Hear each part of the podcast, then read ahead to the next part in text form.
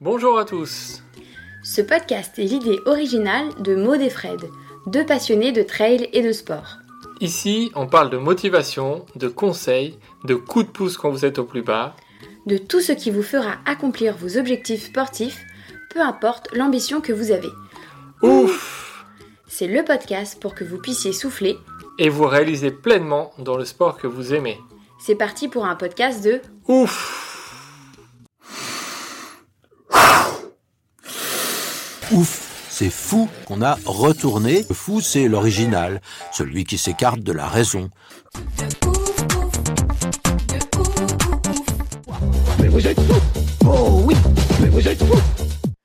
Bonjour à tous et bienvenue pour un nouveau portrait de ouf. Avant de vous parler de notre invité, vous êtes de plus en plus nombreux à vous être inscrits sur notre newsletter. Donc ça c'est super chouette parce que toutes les deux semaines on vous envoie une petite news où on vous parle pendant 5 minutes d'un sujet, d'une expérience.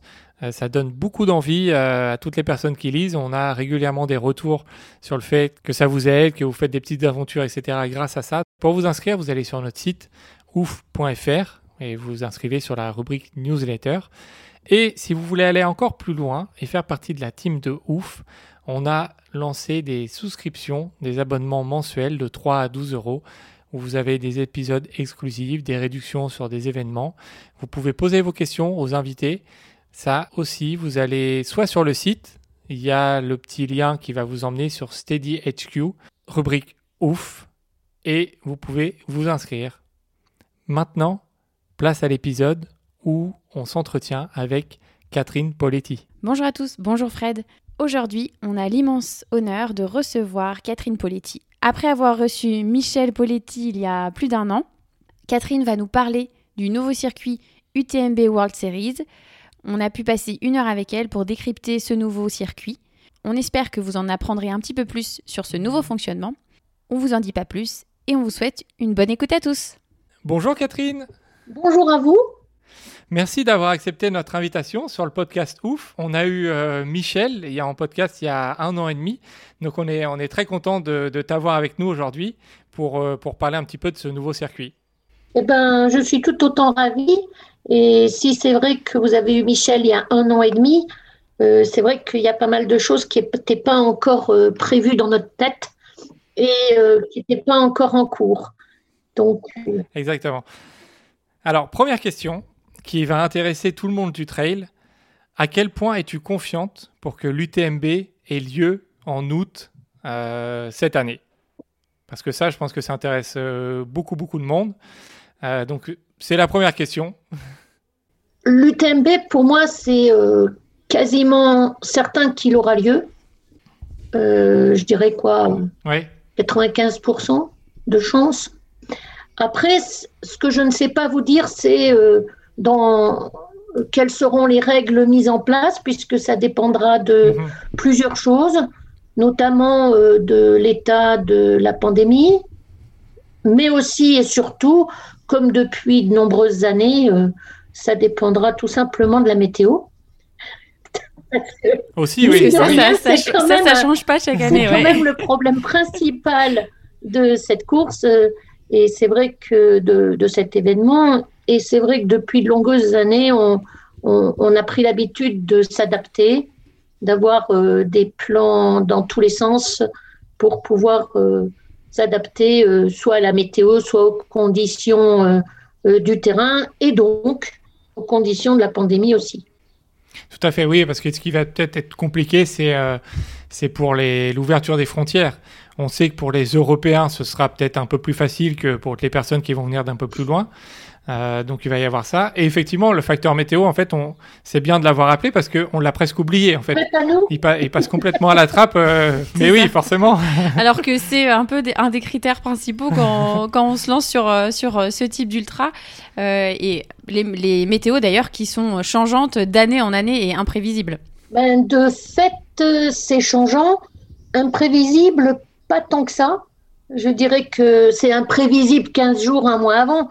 Mais euh, si on a euh, préparé un petit peu toutes les solutions euh, possibles et imaginables, et puis qu'on se tient très informé Nous, on travaille avec un prévisionniste, avec une météo qu'on a au, fil du temps et quand elle devient compliquée, c'est quasiment minute par minute qu'on la suit et qu'on la compare à l'état de la course.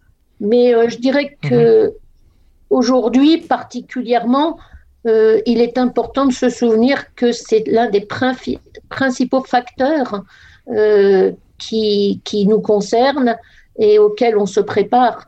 La pandémie, c'est une chose, mais à la limite, on peut se préparer d'avance, avoir tous les plans possibles, imaginables et mettre en place celui qui vaudra. Mais euh, la météo, c'est la dernière minute, c'est quelque chose où il faut être en constante affût d'informations. Oui, tout à fait. Euh, maintenant, on va revenir sur euh, l'annonce principale du mois de mai. Donc, vous avez annoncé en mai votre nouveau circuit UTMB World Series en partenariat avec Ironman.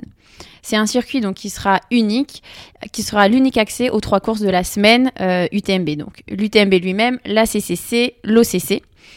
Avant d'expliquer ce circuit, est-ce que tu peux nous dire pourquoi ce rapprochement avec Ironman et comment ça s'est fait?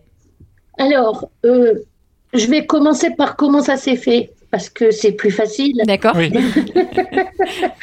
Mais euh, pourquoi un rapprochement? Ça fait fort longtemps qu'on discute avec plusieurs euh, euh, organisateurs de, grands circuits ou d'outdoor, que ce soit Ironman, que ce soit Spartan, que ce soit Motive, etc. Mais et de plus en plus le sport ayant, étant de plus en plus attractif, euh, je dirais mhm. qu'il y a de plus en plus de circuits qui commencent à se faire, euh, jusqu'à ce que dernièrement, je crois l'année dernière, il devait y avoir six ou peut-être sept championnats du monde, ce qui ne veut pas dire grand-chose. Euh, mais bon, mhm. après, nous avons souhaité avoir ce circuit un petit peu plus organisé, en 2014, on avait démarré en faisant les l'UTWT, puisqu'on était, euh, on était un groupe de cinq à avoir monté l'UTWT, dont Michel et moi, ce qui fait trois autres personnes. Et on l'avait fait de manière assez euh, euh, très, très ouverte, puisque il n'y avait pas de, de point commun entre les courses, sauf d'appartenir à ce circuit. Donc euh, après, euh, c'était des règles différentes, c'était des indépendances, c'était donc euh, on trouvait qu'il y avait une forme, un manque de cohésion entre les courses avec des règles du jeu qui étaient différentes, qui mettaient les athlètes dans une situation où ils devaient apprendre autant de règlements qu'il y avait de courses, où ils devaient s'adapter mhm. à autant de matériel obligatoire qu'il y avait de courses ou pas. donc, on trouvait que c'était pas très euh, lisible. Uniformisé. Ça, manquait de lisibilité et de facilité, donc euh, rapidement on a continué parce que c'est vrai que ça a été le moyen de réunir plusieurs belles courses. Ça a été aussi un moyen de faire découvrir euh, dans le monde entier que le trail était une discipline magnifique qui permettait de faire du tourisme, d'avoir mais du tourisme même sur place, hein, découvrir un pays complètement, découvrir des communautés différentes. Euh, et, donc, euh, voilà. Après, en 2016, comme on cherchait à, mieux faire euh, valoir les règles du jeu qu'on avait mises, tous les critères de qualité qu'on avait mis en place, on a démarré avec des franchises. Et ça, ça a été, ces franchises, elles ont été d'une part qu'on voulait que les, les règles du jeu qu'on s'était mis au niveau et les critères au niveau du TMB, la marque UTMB soient respectés, mais aussi surtout parce qu'on a eu beaucoup de demandes. Euh, que ce mhm. soit euh, euh, les Chinois sont venus nous voir pour nous demander de faire pareil. Les, au niveau d'Oman, au niveau de tout cela, c'est des pays qui ont réalisé, des régions qui ont réalisé à quel point le trail running pouvaient être un appel et ouvrir leur pays au tourisme sportif. Pas que pendant la course, mais aussi après. Et faire découvrir leur propre région euh, pour faire du tourisme sportif. Ça a été le cas particulièrement aussi à Oman, où Oman a fait découvrir comme cela qu'il y avait des montagnes chez eux, la plus haute d'Arabie même, euh, et que euh, c'était un endroit qui n'était pas du tout connu. Les gens qui ont pensé Oman pensent soit désert, soit mer, soit voile, mais ils pensent pas qu'il y a une superbe montagne qui est d'ailleurs euh, le, le, règne du canyoning pour ceux qui font du canyoning, mine de rien. Et puis la Chine, ça a été pareil. La Chine, après avoir développé sur sa face est le côté totalement industriel, mis à vouloir développer sur sa face ouest le côté euh, nature, le côté euh, outdoor ou des choses comme ça. Et c'est là qu'ils sont venus, autant au niveau du Yunnan du Sichuan, mhm. nous ont demandé de voir comment on pouvait faire les choses ensemble. Donc, euh, pour répondre à ces demandes, on a mis en place des franchises, mais ce sont encore des événements qui sont indépendants, sous franchise, donc, euh, ça, représente deux choses. D'une part, euh, ils font ce qu'ils veulent, ils sont libres au niveau des règles du jeu, donc c'est pas toujours exactement euh, les mêmes règles du jeu au niveau des décisions. des fois, on n'est pas toujours complètement en phase, mais par ailleurs, au niveau des règles de course, on a un cahier des charges qui est très complet où on intervient énormément et euh, mhm. du coup, ça leur coûte très cher, puisqu'il y a beaucoup de mhm. travail, ça coûte cher. Donc, euh, après, on s'est dit, on pouvait peut-être faire un, circuit un peu différent, un peu plus euh, cohérent, avec des règles du jeu qui soient à peu près les mêmes, des standards de qualité qui soient les mêmes, sur lesquels on s'implique au moins autant, voire plus, et sur lesquels on prend une participation aux risques différents, c'est-à-dire euh, si ça doit être annulé, si on doit faire, euh, s'il doit y avoir euh, un report, s'il doit y avoir des choses comme ça, où on puisse arriver à rendre, à garder la cohérence du circuit, quoi qu'il arrive sur les courses. De manière parallèle, ça fait à peu près un peu petit peu plus de trois ans qu'on a rencontré les dirigeants d'Ironman Group. Et il faut savoir que Ironman Group, c'est pas maintenant il s'appelle ainsi parce que Ironman euh, c'est la principale discipline qu'il manage, le triathlon, mais ça n'est pas que du triathlon. Ironman Group, c'est un organisateur de plusieurs sports outdoor, que ce soit de la course sur route avec euh, les rock'n'roll marathons, que ce soit du vélo avec la Cap Epic, que ce soit du surf, que ils sont tout à fait pertinents dans le dans le sport outdoor et c'est l'un des plus grands organisateurs de sport de masse outdoor. Mhm. Oui, c'est les premiers dans le monde d'ailleurs, je crois. En nombre, euh, il n'y a pas brasse plus de 1 million de, de, personnes, je crois, tout événement confondu. Absolument. Et ce, dont on se rend compte, c'est que le trail running est une suite logique pour beaucoup de sports outdoor parce que euh, les gens qui vont faire euh, du triathlon, ben, ils courent. Souvent, ils aiment aussi aller parcourir les chemins. Les gens qui font de la course sur route, c'est aussi une évolution. Les gens qui vont faire du vélo, ben souvent c'est une alternance parce que euh, faire du vélo en alternance avec courir, eh bien c'est moins fatigant pour les articulations. C'est c'est quelque chose qui va ensemble. Et les, les sportifs outdoor souvent pratiquent euh, beaucoup de sports et il y a très peu de trailers qui ne font que du trail pour être euh, clair. Et ce rapprochement avec la nature était quelque chose de consistant et c'est la raison pour laquelle Ironman se dirige aussi vers le trail running. Toutes nos discussions nous ont amené à penser qu'on avait euh, quasiment euh, les mêmes valeurs.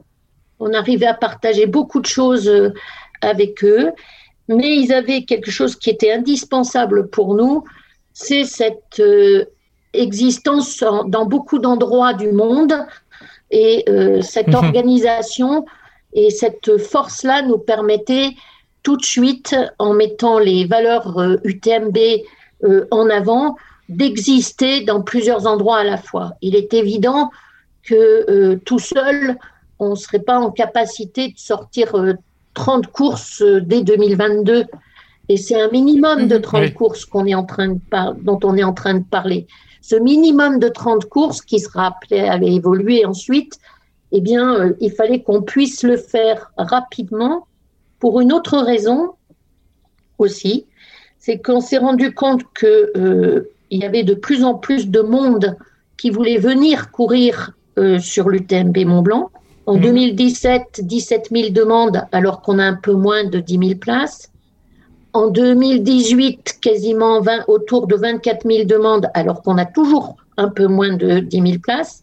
En 2019, plus de 32 000 demandes alors qu'on a encore pas plus toujours de le même 10 000 nombre, ouais. places en même temps, fin août, etc. Et donc, euh, cette, euh, cette demande augmentant, et d'ailleurs, par ailleurs, euh, on ne pouvait plus continuer à voyager à travers le monde comme des boules de flipper pour aller faire des distances ou pour aller faire un une chose comme ça. Donc, on s'est dit, il faut qu'on aille vers les coureurs et qu'on aille mettre des événements semblables là où sont les coureurs dans le monde. Donc, on a regardé comment étaient répartis euh, tous les coureurs qui font des demandes et on a décidé qu'on allait voir s'il y avait des courses qui existaient, qui avaient envie de se rattacher à nous euh, dans ces différents endroits du monde pour que les coureurs puissent, à la limite, courir pas loin de chez eux et d'une certaine manière avoir un choix qui serait de voyager moins pour voyager mieux.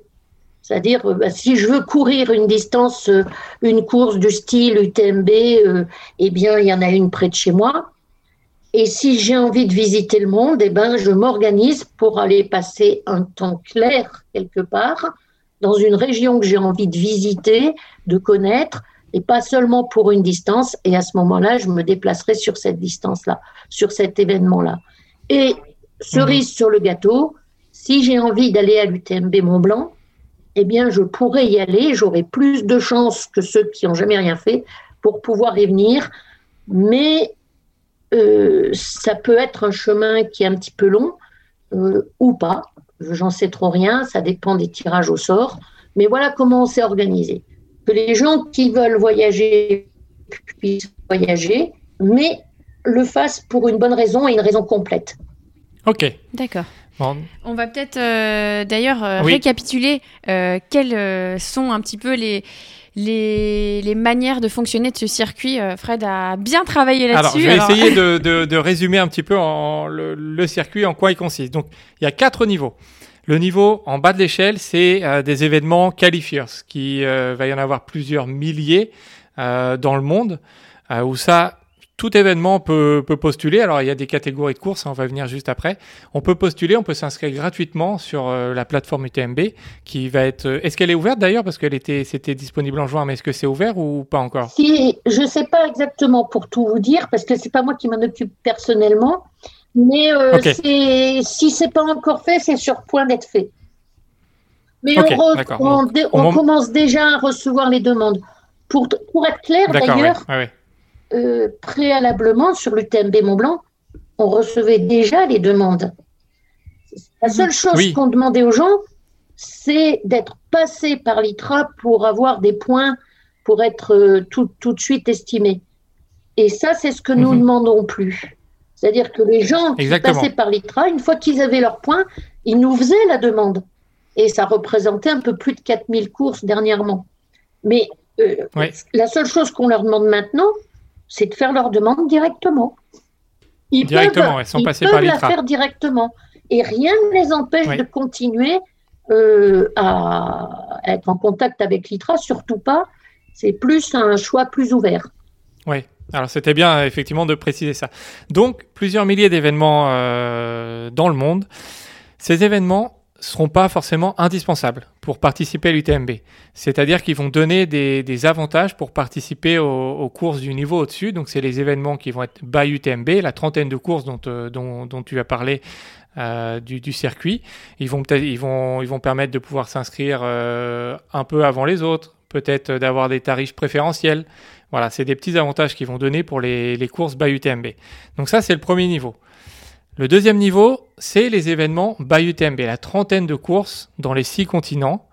Euh, donc ça, c'est vraiment ce qui va permettre d'accéder à l'UTMB. Il va y avoir différentes catégories de courses. Il va y avoir des courses 20, 20K, 50K, 100K et 100 miles. C'est 100, ça correspond à 160K. En fonction de ces distances, il va y avoir des running stones. Les running stones, c'est quoi? Pour faire simple, c'est comme si c'était des points ITRA. Voilà, je simplifie, hein, euh, Catherine. C'est comme si c'était des points ITRA. C'est alors bon, c'est un peu différent. C'est-à-dire que dès que vous avez un running stone, vous pouvez participer au tirage au sort pour l'une des courses UTMB. Alors, si vous... Je dirais que c'est plutôt comme des boules de loto. Oui, c'est ça. Ah, voilà, comme les, les stones, c'est ça, des petites pierres. on les met, dans, on les met dans une grosse boule, et puis on secoue, et puis on tire les boules. Voilà.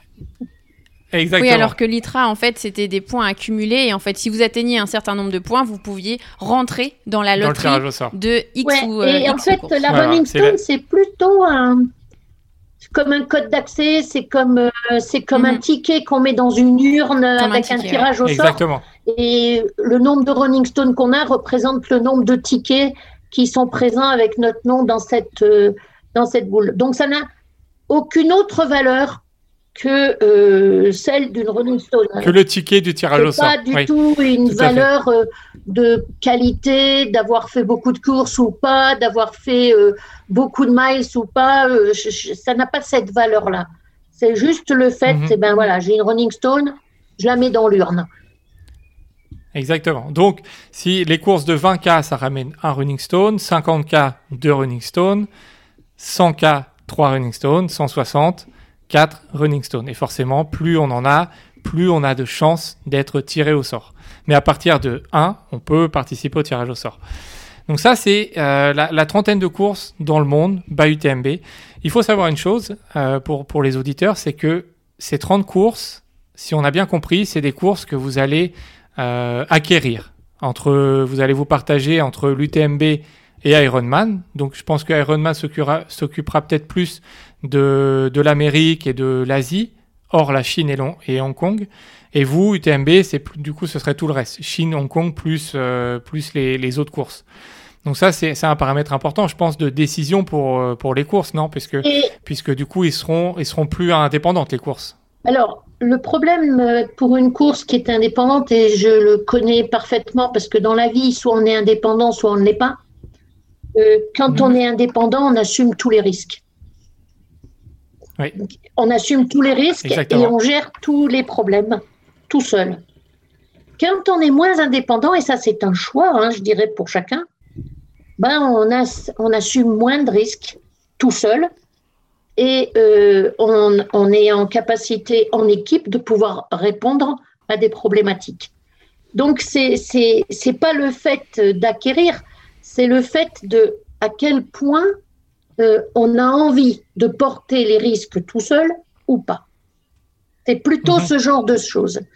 On voit beaucoup de petites entreprises ou de petites start-up ou de gens comme ça qui, au bout d'un moment, parce que la croissance est grande, parce que les risques augmentent, souhaitent s'adosser euh, à des groupes ou s'adosser à d'autres pour pouvoir avoir un support, partager des idées, partager des risques, et euh, partager euh, tout cela.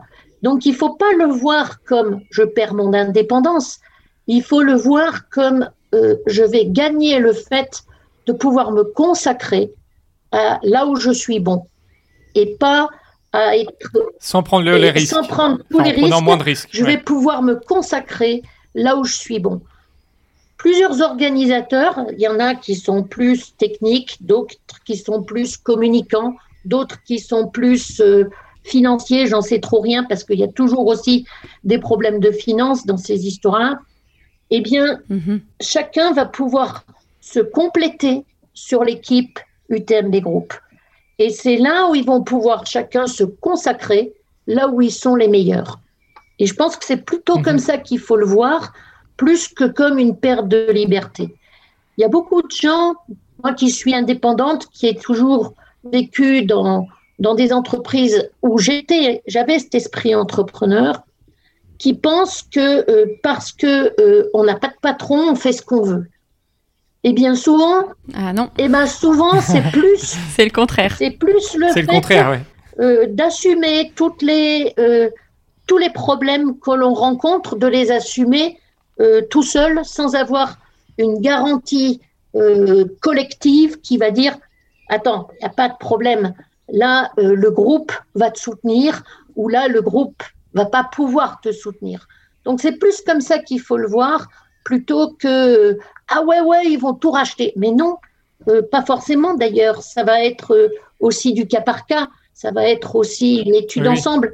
Sauf que de la part d'un organisateur, de se dire dans quelle mesure je peux me reposer sur ce groupe pour développer là où je suis vraiment bon, eh bien, euh, c'est là qu'il faut voir la chose. Ok. Merci pour cette précision. Alors du coup, ça, c'était les courses by donc la trentaine de courses dans les six continents. Au-dessus, au troisième niveau, on va retrouver trois courses, trois majeures, euh, qui seront un peu les finales continentales. Une en Amérique, une en Europe, une en Asie, Océanie. Là, les running stones sur ces courses seront doublés en fonction des, catégories de distance.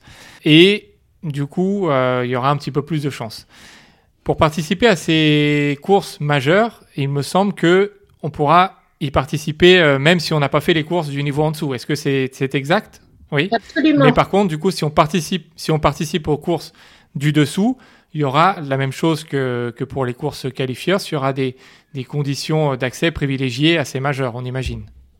Euh, non, en fait, euh, les conditions, enfin, les majors ont été créés pratiquement pour créer des grands points de rendez-vous. Et la première chose qui nous a euh, amené à cela, c'est plutôt un souhait des élites de pouvoir savoir sur quel grand point ils pouvaient tous se rencontrer ou majoritairement mhm. se rencontrer. C'est vrai qu'avec une trentaine de courses, etc., le choix des élites, c'est aussi de pouvoir euh, ben, un petit peu se mesurer entre eux, un petit peu d'être sûr qu'ils vont pouvoir se rencontrer. Et le choix de certains coureurs, c'est plutôt des courses où ils, où ils n'y sont pas, ou bien c'est de se dire, j'ai pu participer à une course où il y avait euh, un tel, un tel, un tel dessus, j'ai pu aussi euh, participer à cela. Donc ça a été la principale raison pour nous de créer ces majors. Et, et d'ailleurs, ça se voit puisque sur ces majors, on a des conditions d'accès euh, à l'UTMB Mont Blanc qui sont différentes pour les élites que pour euh, les euh, régulars. Euh, les élites, dans un sens, on leur demande sur les courses normales, on va, enfin sur les autres courses, les UTMB World Series Events, non, eh bien, on va leur demander d'être sur l'un des trois premières places de podium, hommes et femmes. Hein, j'entends bien. Mais alors que sur les, les, les, majors. comme il y a plus de concurrence euh, entre eux, puisqu'ils sont plus nombreux, eh bien, on va prendre les dix premiers euh, de, chaque, euh, de chaque sexe et de chaque, et de chaque distance. Donc, c'est c'est un petit peu différent et c'est pour ça que comme il y a plus de d'engagement, il y a plus de concurrence, eh bien, il y a plus de gens et il y a plus de running stone. Maintenant, toutes ces courses peuvent être sold out et le seront très rapidement. Et c'est là où il est intéressant euh, d'avoir participé à des qualifiers, parce que si on n'a pas participé à des qualifiers, on fera partie naturellement des gens qui seront tirés au sort ou qui pourront être tirés au sort ou des gens qui pourront participer. Parce que la première ligne va être offerte aux gens qui ont participé à au moins une qualifier. C'est là l'intérêt des qualifiers. Mhm. Oui, parce que du coup, sinon, on, aurait tendance à se dire, bah, moi, je m'inscris directement au major, comme ça, j'ai sûr plus de chances d'être sélectionné pour aller directement à l'UTMB. Mais même aux events. Mais même aux events. Et il faut aussi savoir que les Running Stones, on ne les a que si on a fini la course. Oui, oui, ça, ça, semble. oui, je veux faut pas juste s'inscrire. C'est comme un sauteur à la perche s'il dit ah ben moi euh, j'ai envie de gagner euh, euh, le record et je vais tout de suite mettre la barre à 6 mètres. C'est idiot s'il a jamais sauté que 4 mètres parce que il, ah bah, sûr, il, finira jamais. Donc c'est la manière de voir est-ce que je mise en risque ou est-ce que je mise en sécurité? Si je veux miser en sécurité, ben, je vais me mettre sur un, 50, euh, Si je mise moyen, je vais me mettre sur un 100K. Et si je mise en risque, je vais euh, me mettre sur un 100 miles. peut-être que ce 100 mhm. miles, j'aurais aucune chance de le terminer. C'est là où le coureur doit aussi se connaître un peu lui-même, être lucide avec euh, et ses capacités, euh, non seulement ses capacités physiques, mais aussi ses capacités d'entraînement, parce que dans la vie, tout le monde n'a pas euh, la même facilité ni le même temps pour pouvoir s'entraîner, pour pouvoir... Il n'y a, aucune justice dans la nature. Il n'y a aucune mm. justice.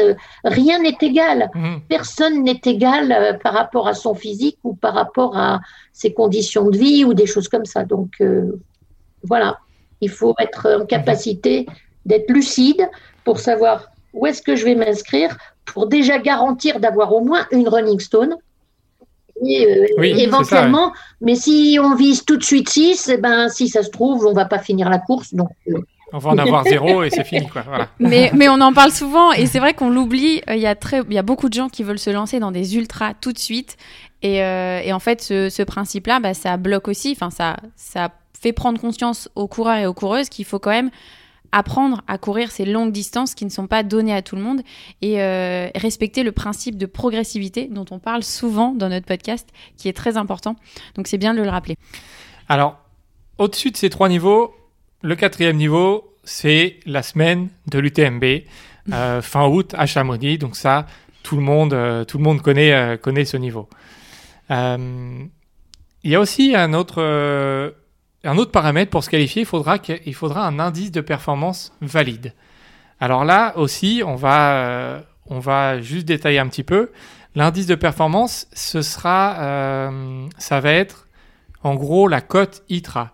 Pour revenir sur la petite histoire, la cote ITRA appartient ou appartenait à l'UTMB. Euh, ça a été créé en 2013 hein, euh, par euh, Didier Kurdi et c'était, on va dire, entre guillemets, sous contrat pour l'ITRA.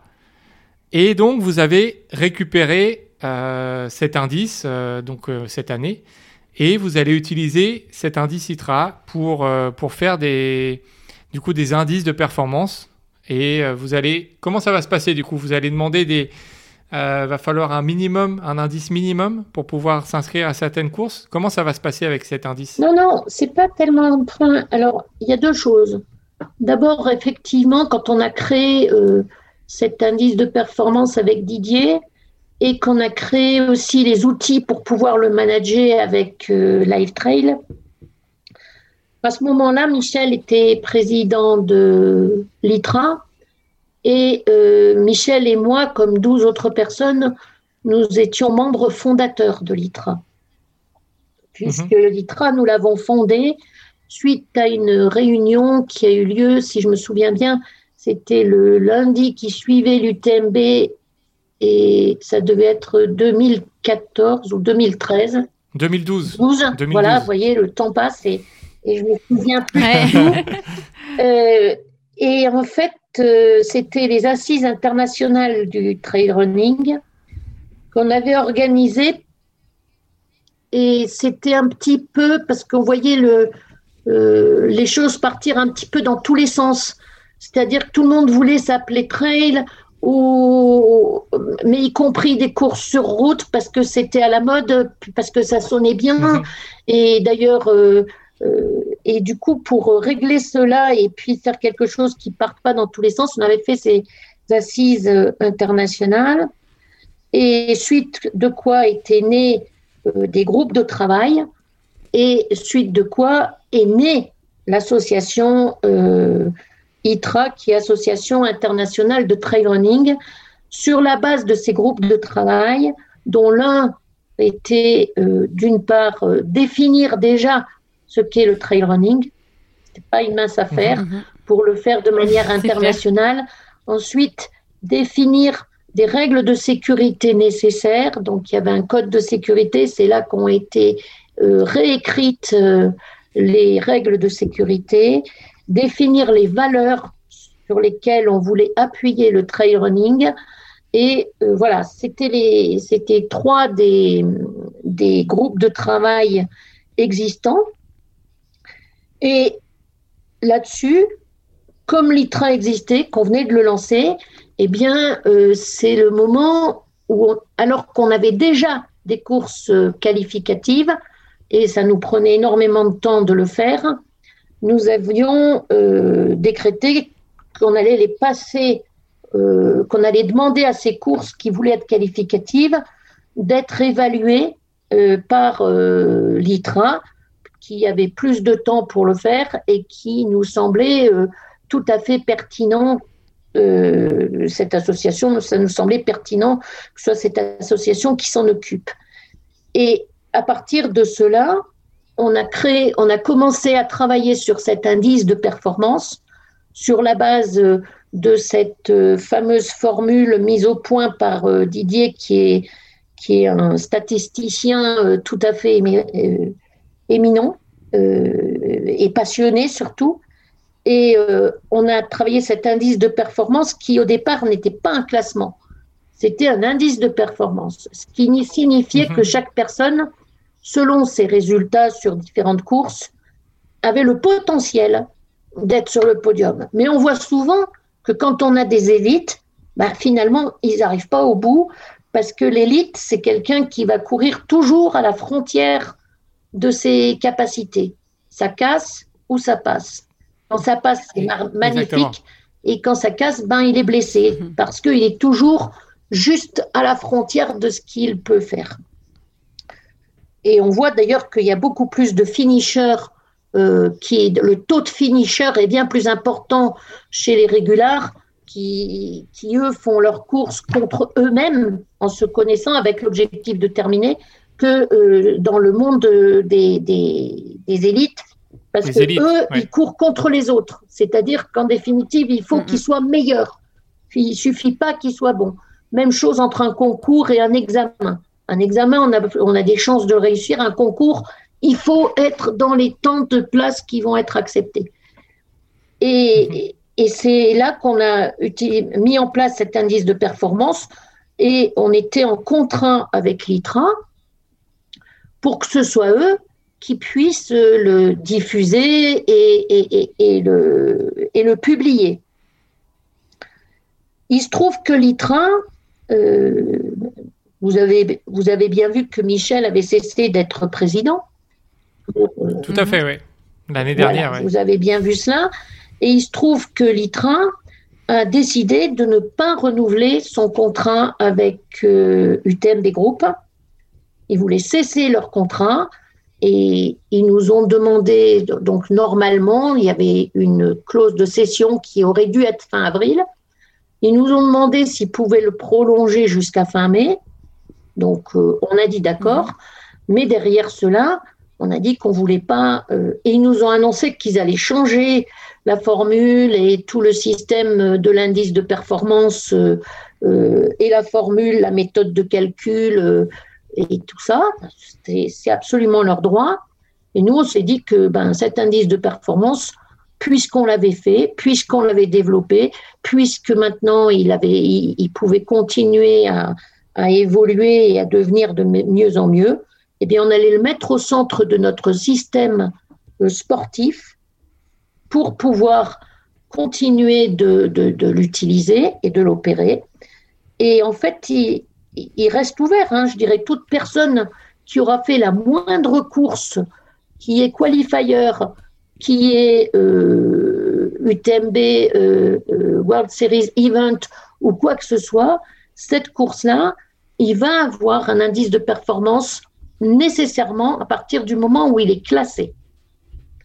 S'il est classé, ça veut dire qu'il a terminé. On se fiche de savoir le niveau de l'indice de performance qu'une personne a. Ça, c'est son problème à elle, ou le problème des élites, ou le problème d'une classification. Mais ce qui nous importe, c'est que toute personne qui finisse une course puisse avoir son indice de performance quelle que soit la méthode dont il finit, parce que c'est le meilleure manière de connaître son expérience, de savoir qu'il a déjà fait une course de 20 km euh, effort, qu'il a déjà fait une course de 50 euh, euh, de 50K, déjà fait cela. Donc, s'il l'a déjà fait une fois et l'a terminé, c'est qu'il a cette expérience-là. Ce qui change tout mhm. par rapport au système que nous avions aujourd'hui, qui était un système de points de qualification qui était très compliqué puisque en définitive, on en était arrivé à demander 15 points de qualification en trois courses en deux ans euh, pour pouvoir euh, faire l'UTMB Mont Blanc, ce mhm. qui obligeait les gens, puisqu'il n'y a pas de course de plus de 6 points euh, aujourd'hui, d'en faire au minimum deux pour avoir. oui, c'est trois. Quoi qu'il en soit, trois ultras pour être en capacité de s'aligner sur l'UTMB Mont Blanc, tout ça en deux ans, c'est très contraignant. Ça oblige les gens à voyager beaucoup parce qu'ils doivent être obligés de la terminer, de terminer chacune de ces courses, de pouvoir se, euh, aussi se, remettre euh, et se reposer entre les courses pour pas être directement. Donc on était allé euh, jusqu'à la limite et la frontière, peut-être même un peu au-delà, pour aussi être euh, en phase avec euh, la politique de santé que nous avons, qui est qu'on n'est pas là pour mm. casser du coureur, on est là pour faire qu'il se fasse plaisir, euh, surtout. Et, c'est maintenant, en fait, c'est beaucoup plus simple. Pour un coureur, il fait une course où il est classifié, il a un indice de performance là où il a terminé sa course. Et il n'est pas obligé de faire la course aux courses pour, euh, pour se déplacer partout dans le monde parce qu'il a raté celle qui était à côté de chez lui, il n'a pas pu la finir pour une raison quelconque. Donc il faut qu'il en trouve une qui est beaucoup plus loin ou euh, qui, qui, tombe à un moment où il a des congés, où euh, il peut, ou je sais pas moi, où, où elle n'est pas enceinte. Tout mhm. un tas de choses. Oui, c'est des problématiques qui mettent un peu la pression, effectivement, comme, comme tu le disais on a simplifié le chemin pour les coureurs. Un, vous, faites une course qui est euh, dans les qualifiers ou qui est n'importe où. Vous avez donc un indice de performance qui existe. Et à partir de ce moment-là, vous jouez. Vous n'êtes pas obligé d'aller chercher 3, 4, 5 courses euh, euh, différentes dans le monde.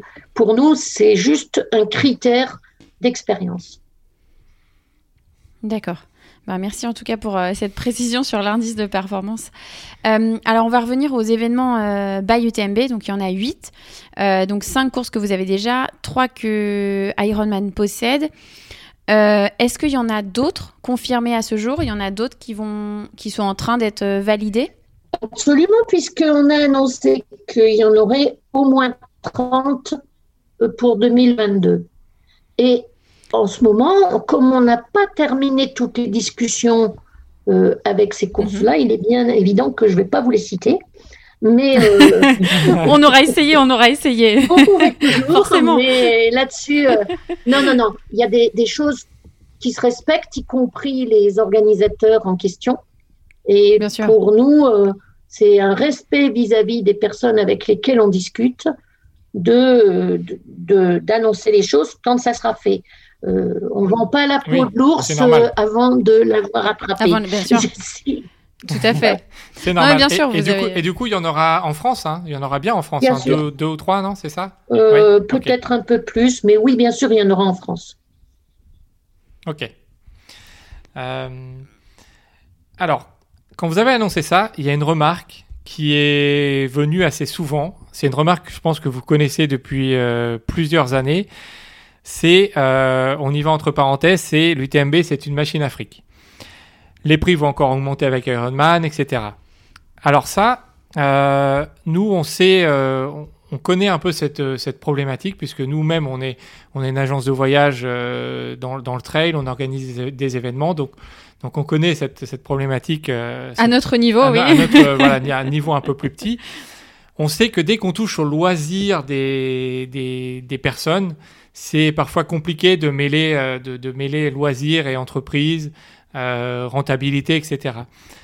Avant, que, avant de te donner la parole, Catherine, je tenais à, rappeler ce qui est compris dans un dossard de 280 euros, parce que beaucoup disent que 280 euros, c'est, la fin du monde, c'est énorme.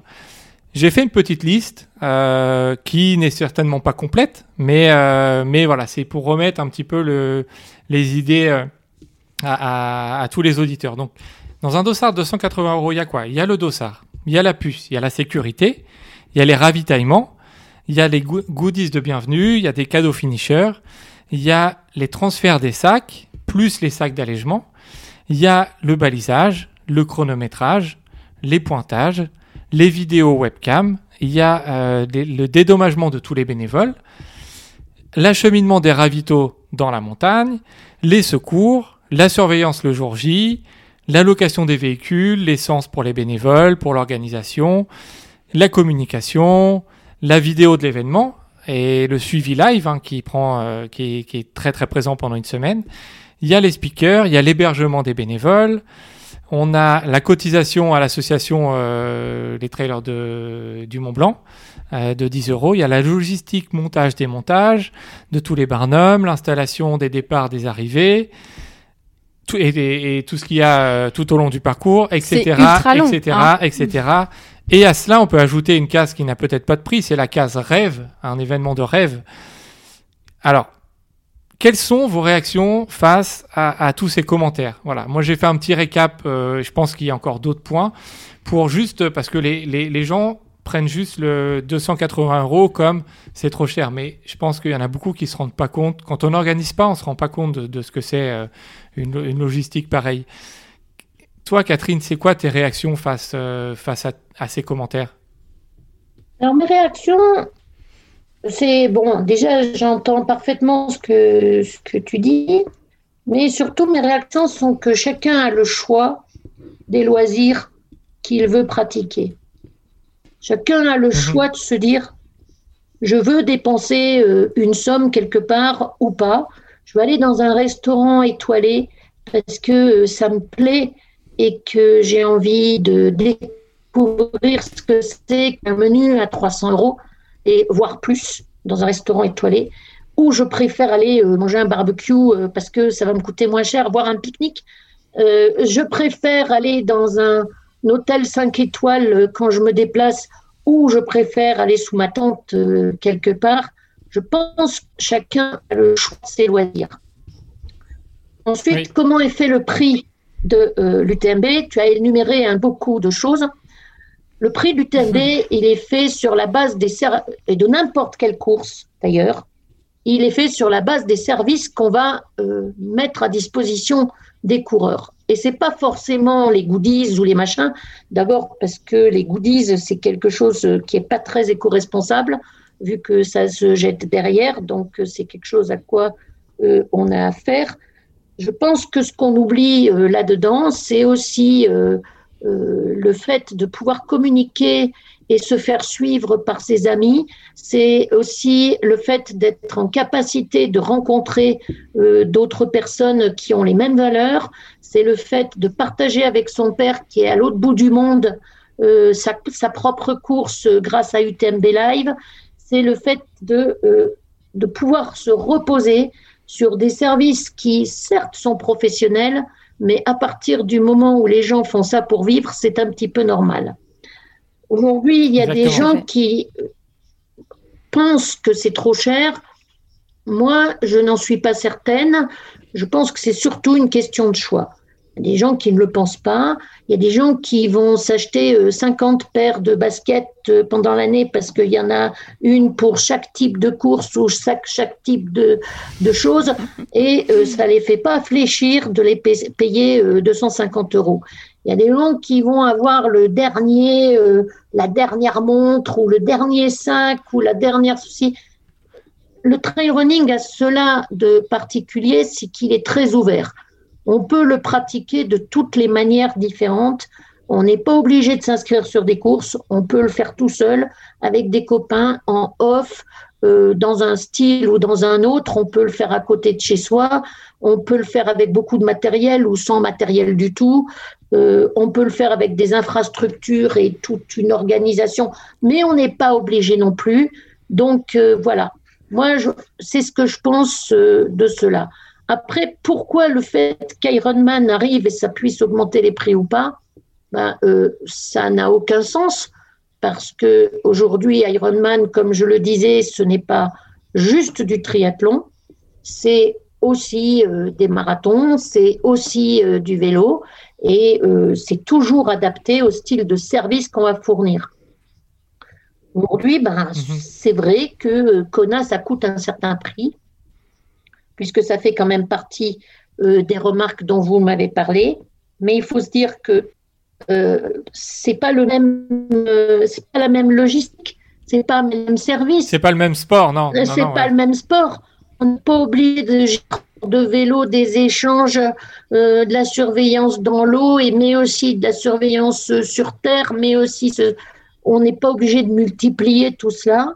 Et donc, ben nous, ça sera des prix de d'événements de trail running qui seront, qui, qui vont pas baisser, mais qui vont pas tout d'un coup euh, faire un bond, euh, parce que l'objectif, il est de pouvoir développer tous les services qu'on a pu mettre, que ce soit les UTMB Live, que ce soit les images, que ce soit qui permettent à toute une communauté de partager entre elles et euh, pas forcément de s'occuper que des ravitaillements.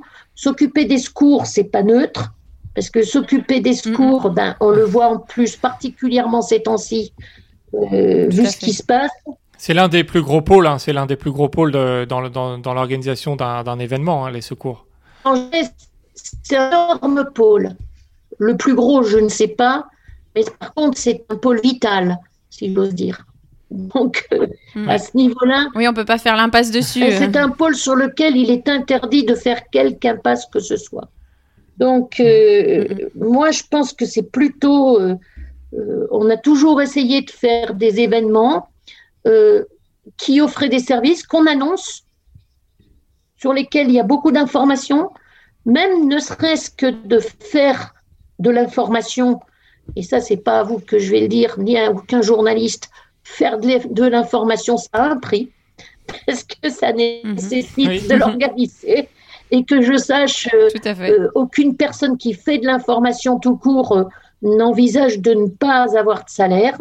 Aujourd'hui, on a une équipe dont on est responsable, euh, qui est suffisamment professionnelle pour pouvoir euh, faire de la bonne information, faire de euh, répondre à chaque coureur individuellement, ce qui leur paraît normal hein, d'ailleurs entre nous. Mhm. Donc voilà ce que j'en pense. Le prix des de ce qu'on a envie, et surtout, on n'est pas obligé de le payer il suffit de faire autre chose. Exactement. Tout à fait. Alors, ça pose aussi euh, d'autres questions en France parce que la France, c'est le pays qui compte le plus de trailers au monde. Et euh, il ne devrait y avoir alors que 2-3 événements by UTMB en 2022 et peut-être 4-5 par la suite. Euh, par conséquent, il y aura peu de place pour tout le monde, enfin pas assez de place pour tout le monde. Et donc, il faudra que les Français voyagent plus loin pour se qualifier. Alors, ça pose forcément la question de l'éco-responsabilité. Vous avez annoncé que c'est un circuit euh, pour que les voyageurs, euh, que les trailers voyagent moins. Mais si on regarde par rapport au système actuel, euh, donc il fallait plusieurs points ITRA pour se qualifier et on pouvait les obtenir sur des milliers de trails dans le monde. Avec ce, nouveau circuit, on va être un peu plus limité étant donné qu'il y aura seulement 30 courses qui donneront ces running stones qui permettront de se qualifier. Donc si on fait les calculs mathématiquement, il faudra un petit peu plus voyager, non? Ben, Je pense que vos mathématiques sont un peu tronquées. Parce que euh, moi, je vais vous dire, euh, plus de trails en France, quel que soit le nombre de trails en France, euh, je vais dire au niveau de, par exemple, dans les Alpes, que ce soit Chamonix par exemple ou Annecy, ben moi je suis plus près de la Suisse que de la Bretagne. Ah, je suis plus près de l'Italie que de la Bretagne ou même que des Flandres quand on va être. Euh, donc, en fait, on a un pays. Enfin, l'Europe, c'est pas si grand. L'Europe, c'est pas si grand que ça. Et euh, en fait, on envisage qu'il y ait une vingtaine de trails en Europe, puisque c'est là que la, que la, concentration de coureurs est la plus grande. On a adapté mhm. le nombre de trails qu'on envisageait selon les endroits, non pas exclusivement d'un point de vue géographique, mais selon la concentration de euh, coureurs que nous avons euh, constaté. Donc, euh, fondamentalement, je dirais que ça peut avoir une petite inflexion sur vos formules mathématiques de savoir en fait, on se base, on base nos courses là où il y a le plus de coureurs. Voilà. D'accord. Ok. Ok. Aujourd'hui, tu es la présidente de l'UTMB Group. Mais en fait, dans les faits, c'est tes enfants avec Michel qui sont les, dirigeants de l'entreprise Isabelle, Isabelle Viseux et David Poletti. Puisqu'en fait, eux, ils possèdent plus de, voilà, ils possèdent plus de la majorité du capital dans votre entreprise Poletti Conseil. Comment sont prises les décisions entre vous dans la famille Poletti Est-ce que c'est toujours Catherine qui, qui, dirige un petit peu? Est-ce que est-ce que c'est des, décisions collégiales? Comment comment sont prises les directions, les, décisions pour la direction du TMB Group? Puisque voilà, c'est toujours vous qui êtes majoritaire. Comment ça se passe euh, ces, ces, réunions en famille pour euh, pour euh, pour le, le, futur et les décisions? Ben, en fait, le côté présidence, c'est quelque chose qui est euh, assumer un petit peu euh, d'abord les remarques, euh, assumer les critiques de toutes parts aussi, mine de rien. Être là pour vous répondre parce que j'ai une idée globale des choses. Après, le, Michel n'est pas. Il faut juste savoir qu'on a toujours tout fait ensemble avec Michel et qu'on est ultra mhm. complémentaires. Aujourd'hui, l'UTMB n'en serait pas là si on n'avait pas été tous les deux. L'un sans l'autre, on, ne se on ne se suffit pas. C'est exactement ce que Michel nous avait déjà dit il y a un an et demi, donc c'est bien. Tout simplement parce que bah, c'est comme un cerveau, il y a deux hémisphères. Lui, il est le technicien, il est le sportif. Tout le monde sait très bien que je ne suis pas sportive pour des raisons de santé, mais euh, voilà. Donc lui, le technicien sportif qui va euh, mettre un petit peu au point tout cela, et moi je fais plutôt le paquet cadeau. Euh, si vous voulez, c'est mon côté, c'est que je me suis tout de suite, j'ai été souvent bénévole, j'ai été souvent accompagnante puisque je pouvais pas courir, et c'est ce qui m'a amené à faire que sur l'UTMB, on s'occupe pas que de la communauté coureur, mais on s'occupe de toutes les autres communautés. En fait, euh, l'idée, c'était de fournir une expérience inoubliable euh, à tous. Moi, j'ai vécu des, des moments en tant que bénévole où de faire partie de l'événement où j'étais bénévole m'enthousiasmait. J'ai fait des moments où j'ai accompagné Michel sur des trails à travers euh, le monde et puis même à travers la France d'ailleurs, où euh, mon expérience personnelle était importante aussi de pouvoir vivre cela.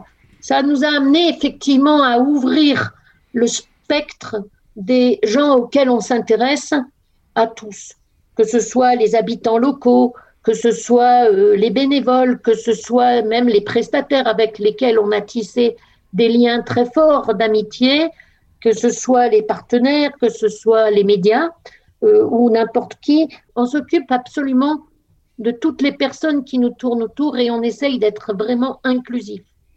Et c'est probablement mhm. ce qui... Et quand je dis je fais le paquet cadeau, euh, moi, beaucoup de gens savent que ma première vie euh, de jeunesse n'était pas spécifiquement sportive, mais plutôt culturelle et, et plus particulièrement dans la musique. Euh, toute ma famille est musicienne. Euh, on pourrait pratiquement faire un orchestre avec mes frères et sœurs. Ah, ça peut être une idée, hein ça peut... non, ça s'est déjà fait, mais euh, ah. pas dans le même style. Et, et, en fait, voilà, j'ai évolué avec cette, cette envie d'amener autre chose. Très tôt, on a réalisé des films. Très tôt, on a réalisé des choses qui n'étaient pas que sportives juste pour euh, partager des émotions. Et c'est ça qui m'intéresse. Et c'est ça que j'ai probablement apporté euh, dans, l'UTMB et dans cette envie de créer des événements qui est aussi ce, ce, côté inclusif de toutes les communautés. Quand on, va aller, quand on fait un événement en Chine, il est profondément chinois. C'est-à-dire qu'on va le faire avec des gens qui sont sur place, on va s'intéresser aux bénévoles qui sont chinois, on va s'intéresser aux locaux qui sont chinois et on va faire une expérience ou créer une expérience pour les gens où les gens auront eu l'impression de vivre quelque chose de chinois. Voilà. Alors, ils ont envie de le faire, ils le font, ils n'ont pas envie, mais c'est arriver à se plonger dans un bain qui est différent et euh, qui peut, qui est enrichissant de fait. Mais du coup, le, la, relation, euh, la passation de pouvoir, entre guillemets, je ne sais pas comment on peut l'appeler, avec, avec vos enfants, comment, comment ça se passe euh, Comment vous, vous avez géré ça? Parce que du coup, dans, dans les faits, là, c'est c'est Isabelle et David qui sont, qui sont les directeurs Enfin, qui sont les... Alors non, pas totalement. Ils sont... c'est pas ça? C'est pas exactement cela. Aujourd'hui, euh, dans une entreprise telle que la nôtre, il y a un conseil d'administration et il y a des gens qui, se, qui travaillent sur l'opérationnel. Mhm. Ça fait plusieurs années qu'on y pense parce que euh, avec Michel, euh, on n'est pas tout jeune, donc de fait, et on aimerait que l'UTMB puisse nous survivre de, de très belle manière et même continuer d'évoluer. voilà, c'est on ne survit pas, c'est pas naturel de, survivre à ses enfants. Donc, euh, nous, on n'a pas envie de survivre à, cette création. Et on a eu la chance que Isabelle, euh, son mari, Michael, et David, euh, son frère, soient dans le bain depuis longtemps, pas forcément depuis ce côté-là, mais Isabelle et Michael, ils sont depuis 2003, puisque c'est en tant qu'ingénieur informatique, c'est eux qui ont géré toutes nos évolutions euh, informatiques. Euh, en l'occurrence, euh, mhm. Live Trail, c'est oui, en 2013, oui, c'est eux qui ont mis au point le calcul, les outils pour calculer l'indice de performance en question. Donc, ils sont dans, dans l'histoire depuis le début. Et euh, comme euh, on, s'y est pris depuis plusieurs années à discuter, à voir comment ça allait se passer la suite, déjà à savoir s'ils avaient envie de continuer dans cette aventure. Il se trouve qu'ils en avaient envie, tant mieux, et on ne peut que s'en réjouir. Et petit à petit, eh bien nous, Michel comme moi, on se retire de l'opérationnel. Et j'aime pas dire qu'on prend du recul, mais on prend de la hauteur. Euh, tout en restant. Euh, ah, c'est joliment dit, ouais. tout en restant impliqué sur tout le côté stratégique, le temps de transférer aussi euh, tous les tous les contacts que nous de leur faire partager, de, de leur faire faire connaissance, tant que faire se peut aussi de leur faire part de nos expériences pour qu'ils évitent les difficultés qu'on a pu rencontrer, si cela est possible. C'est pas la peine de refaire la roue quand euh, elle existe déjà. Autant rouler avec et la faire rouler plus loin. Voilà. Mais donc euh, moi, en tant que présidente, les choses elles se décident, ben qu'on se met d'accord. Voilà. Et quand il y a une fumée blanche qui sort, et ben on et on n'a encore jamais eu beaucoup de problèmes à le faire. Et par ailleurs, on a organiser l'équipe différemment puisqu'elle a pas mal grandi vu que le projet grandit. Et on a nommé un, directeur général qui a les compétences de diriger une équipe d'autant de personnes parce que c'est pas du tout la même chose de diriger euh, neuf personnes ou cinq personnes pour ce qui est d'Isabelle et Michael euh, que d'en diriger plus de 30. Aujourd'hui, on est plus de 30 mmh, salariés. Donc, euh, c'est pas mmh. le même métier.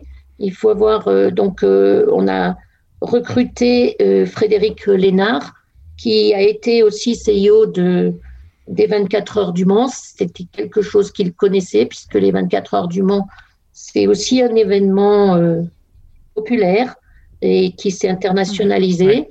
Bon, c'est vrai que c'est dans des voitures et pas, mais il y, a beaucoup de choses qui sont semblables quand même dans la mécanique. On a fait mhm. rentrer aussi un directeur marketing communication pour être plus euh, opérationnel sur ce point, euh, qui aussi a une grande expérience, Antoine Aubourg. On a fait rentrer un directeur commercial qui a aussi une grande expérience parce qu'il a travaillé aussi à l'international et qu'il est apte à discuter avec euh, des entrepreneurs internationaux. Donc, on a fait rentrer pas mal de personnes et qui font la direction opérationnelle de Frédéric Lénard et euh, Isabelle, euh, Michael et David ont un rôle opérationnel euh, dans UTMB, mais en même temps, ils sont associés. Donc, c'est deux rôles très différents d'être associés ou d'être opérationnels. Donc, et en tant qu'associés, ben, ils font partie du, de Politique Conseil, qui est majoritaire et qui entend bien le rester pour que ce soit les valeurs de Politique Conseil qui continuent d'animer cette marque UTMB. C'était bien de préciser ça, oui. Alors, euh, maintenant, on va parler euh, d'un autre sujet. Quand tu regardes l'évolution du trail depuis 2003 et tout ce que vous avez construit et développé, qu'est-ce que tu te dis? Que en 2003, j'aurais jamais pensé ça. si on m'avait demandé qu'est-ce que tu seras dans 20 ans, j'aurais pas imaginé les choses comme ça. Mais bon, après, euh, on est dans un domaine où il faut savoir s'adapter, il faut savoir mhm. être, euh, euh, je dirais, flexible pour pouvoir rester sur le bon chemin. Alors, c'est un cap qui n'est pas toujours facile à tenir. on sait ce qu'on veut rester et on ne sait pas forcément ce qu'on va devenir. Ce qu'on veut rester, c'est mhm. basé sur les valeurs qu'on a jusqu'à présent, qui sont des valeurs fortes. De...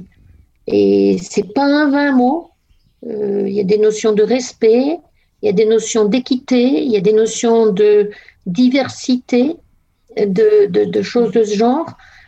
On s'est engagé aujourd'hui sur euh, des notions de respect de l'environnement, euh, des notions de respect des autres, avec la solidarité. On n'a pas envie de vivre dans l'égoïsme ni dans l'égocentrisme. Euh, donc euh, voilà, ça c'est les bases sur lesquelles euh, on est fondé. L'argent c'est une chose, mais c'est plutôt quelque chose qui doit aider à poursuivre ses rêves et poursuivre ses objectifs qu'une chose en soi.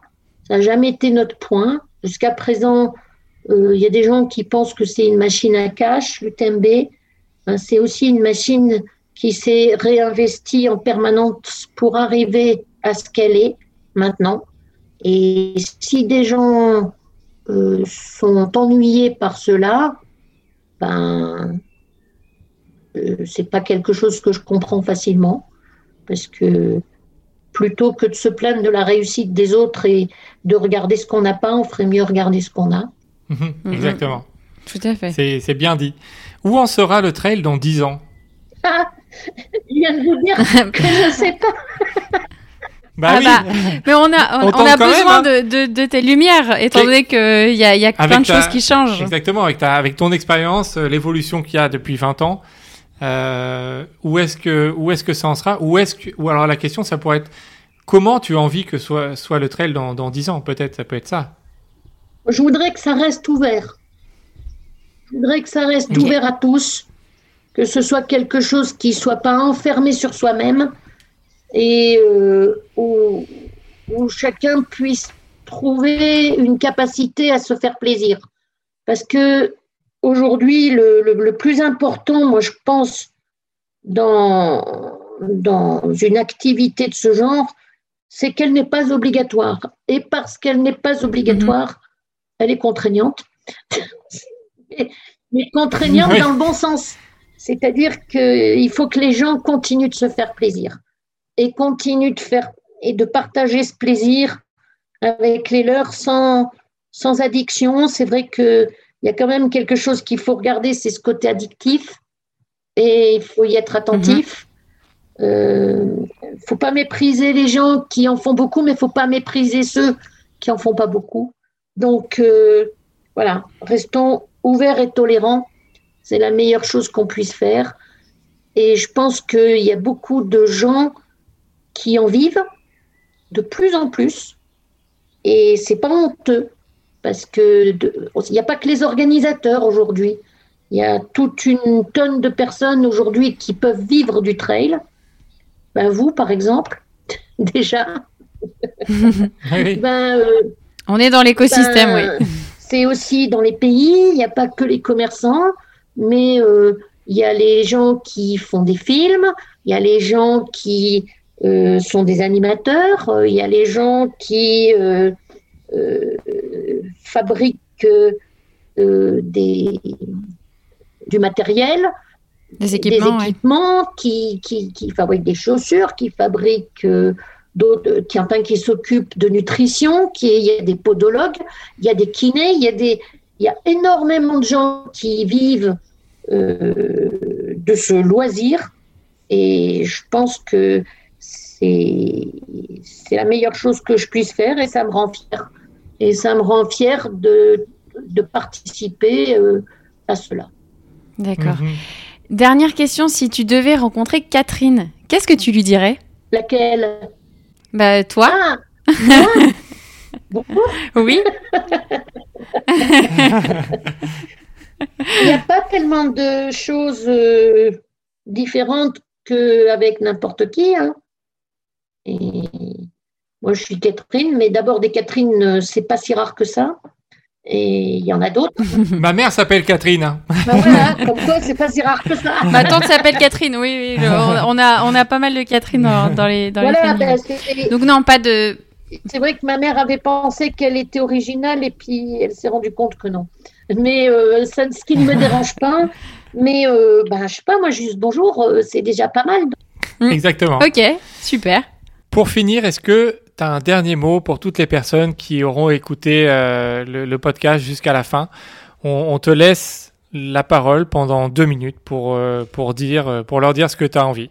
Deux minutes pour dire ce que j'ai envie.